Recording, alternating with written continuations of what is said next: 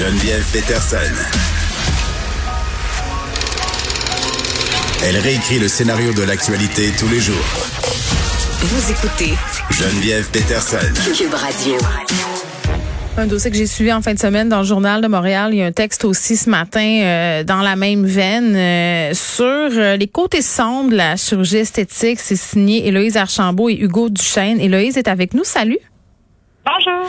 Bon, gros dossier euh, sur peut-être le côté sombre, celui qu'on veut pas voir de la chirurgie esthétique. Puis il y a des gens peut-être qui ont été surpris parce que euh, sont encore euh, dans cette idée que la chirurgie esthétique là c'est un phénomène hollywoodien, que ça se passe juste aux États-Unis. Mais non, là au Québec, on a des chiffres quand même assez élevés. Les, les Québécois font des chirurgies esthétiques. En plus, surtout de, en fait, l'association des chirurgiens, c'est mm. qu'on noté une augmentation d'à peu près 20% depuis le début de la pandémie? Euh, il y a toutes sortes de raisons qui peuvent euh, expliquer ça, notamment le fait que les gens avaient un peu plus de sous euh, avec le confinement et tout ça, ils n'ont pas voyagé. Et puis, avec, on a beaucoup parlé aussi là, du phénomène des écrans, là, travailler en télétravail, toujours avoir mm. le visage. On s'est vu la face. y a des gens que ça a convaincu de, de faire quelque chose. Euh, mais en fait, la raison pour laquelle on trouvait ça vraiment pertinent d'en parler, c'est que ça fait des années que les médecins disent aux gens allez pas à l'étranger, même si ça coûte moins cher, les techniques sont pas les mêmes, mm-hmm. c'est pas aussi sécuritaire. S'il y a des problèmes, vous allez être mal pris. Euh, puis c'est souvent en fait parce que c'est le réseau public après qui prend euh, ces personnes-là en charge quand il y a des quand il y a des complications. C'est vrai. Euh, mais ce qu'on s'est rendu compte en fait avec beaucoup de témoignages au départ le dossier c'est vraiment des gens qui on a su des gens qui avaient eu des problèmes. c'est pour ça qu'on a décidé de fouiller. On se rend compte que même ici, même si on fait bien ces recherches, même si on, on pense avoir affaire à des gens qui sont mm. vraiment calés dans leur domaine, qui sont spécialisés, qui ont fait de longues études, il y a toujours des risques. Puis il y a vraiment des gens qui se retrouvent dans des situations euh, oui, ben, oui, puis on parle de choc, choc des, des personnes qui ont failli laisser leur vie, de grosses cicatrices, euh, de chirurgie corrective aussi qui coûtent des milliers de dollars. Euh, bon, là, je réduis grossièrement, là, mais somme toute, c'est ça. Puis ce qui me frappe, c'est à quel point, puis moi, c'est une réflexion que je me suis faite quand, quand j'ai subi des interventions. Moi, j'ai eu une, une réduction euh, ma mère, Héloïse, c'est à quel point, même si j'avais, entre guillemets, magasiné mon chirurgien, c'était quelqu'un de très compétent qui avait beaucoup, beaucoup de renommée, là, un très grand taux de satisfaction de ses patients. On passe très, très vite sur les complications possibles. Tu sais, on t'explique ça sais, vraiment vite. Puis, tu sais, on est dans une société, on parle de consentement éclairé. Et moi, à aucun moment, j'ai eu l'impression que j'étais à même d'en donner un consentement éclairé. C'est-à-dire, j'étais pas à même de comprendre vraiment, là, les risques auxquels je m'exposais. Mais il y a deux phénomènes. Il y a, il y a celui auquel tu fais référence. Effectivement, il y a beaucoup de patientes qui disent ben, qui se retrouvent avec des problèmes puis disent je me rappelle pas qu'on m'ait parlé des complications. C'est parce que tu penses aux résultats.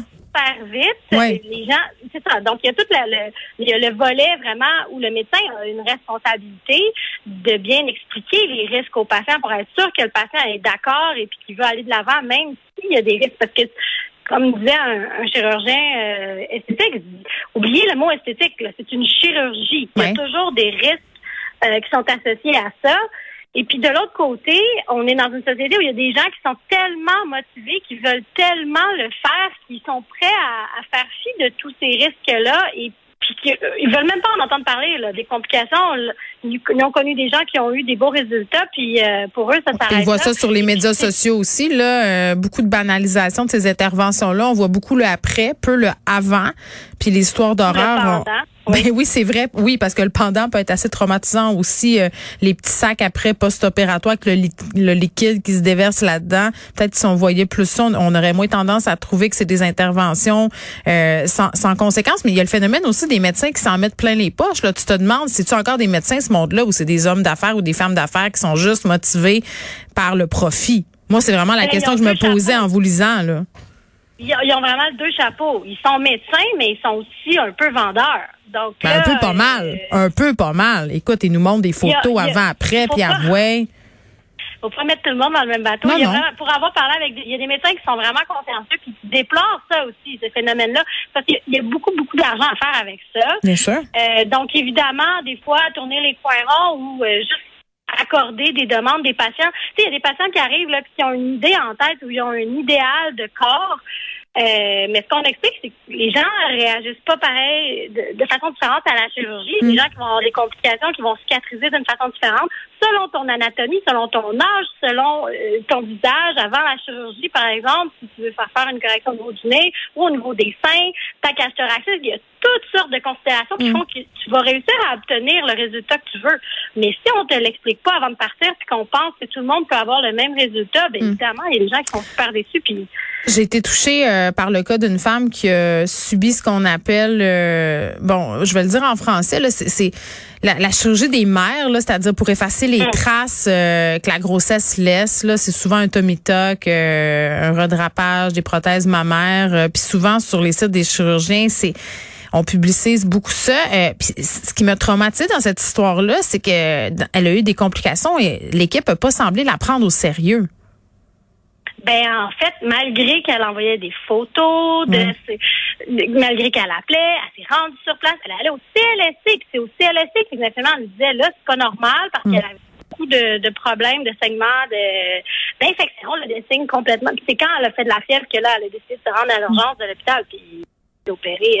Euh, ils lui ont dit, hein, si elle avait été plus âgée ou moins en forme, probablement qu'elle n'aurait pas survécu. Mm.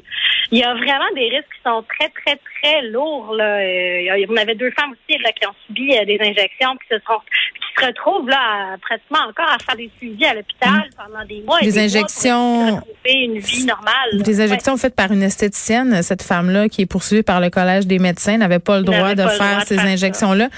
Euh, les gens ont honte aussi, là, je remarque peu sont nommés dans le dossier. Euh, honte de quoi? De, de s'être fait berner, d'avoir voulu avoir des, des, interventions?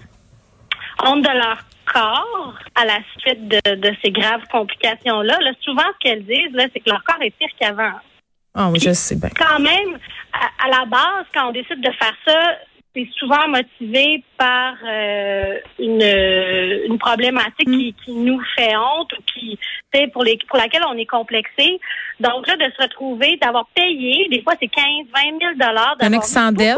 sous, oui, sans dette, et là tu te mm. retrouves avec une situation pire qu'avant. Non, non, ça fait mal. Ça fait mal psychologiquement, ça fait mal au portefeuille, puis ça fait mal physiquement parce que certaines Surtout qu'à la base, c'était pas une chirurgie qui était nécessaire. C'est pas comme se faire opérer euh, pour la ridicule biliaire, par exemple, ou pour puis que tu te retrouves avec des complications une condition médicale pour laquelle tu n'avais pas vraiment choix de faire opérer. Mais, moi, je veux pas juger. Oui, mais je veux pas juger parce que des fois, ce choix-là, c'est une question de vie ou de mort. Tu sais, je pense aux personnes qui ont subi des opérations bariatriques, qui ont des surplus de peau. Je pense aux personnes trans qui veulent subir des interventions esthétiques pour se féminiser ou masculiniser leurs traits. Je pense aux personnes qui ont de la douleur physique et émotionnelle suite à des complexes. Moi, je juge pas ça. Moi, j'en ai fait des interventions, Eloïse, ça s'est bien passé. Mais Colin, il faut pas mettre tout le monde dans le même panier. Je pense que c'est important qu'on le souligne. Il y a des chirurgiens et des qui font un travail extraordinaire, mais il faut faire ses devoirs, il faut les faire bien, il faut parler à des gens, puis il faut se poser la question aussi pourquoi on fait ces interventions-là? Est-ce que ça va m'amener euh, vraiment euh, ce que je pense que ça va m'amener? Là, parfois, des fois, si tu fais une dépression, euh, tu as besoin d'une thérapie, c'est pas une nouvelle paire de seins qui va t'aider. Tu comprends ce que je veux dire? Donc, vraiment, j'ai l'impression que les gens aussi souvent magasinent des prix alors que ça devrait pas être ça. Là, je fais entre autres référence aux personnes qui se sont fait faire des injections euh, pour perdre la masse adipeuse. Tu sais, à un moment donné, quand tu veux pas payer cher, mais ça vaut pas cher non plus. Puis ça, c'est, c'est un piège souvent qui nous est tendu par les médias sociaux, les codes promo et tout ça dans certaines cliniques. Donc voilà, vraiment, j'invite les gens à aller le lire, votre dossier. Héloïse Archambault, c'est vraiment intéressant. Dossier euh, écrit par Héloïse et aussi Hugo Duchesne dans le Journal de Montréal. Merci beaucoup. Merci. Bye bye.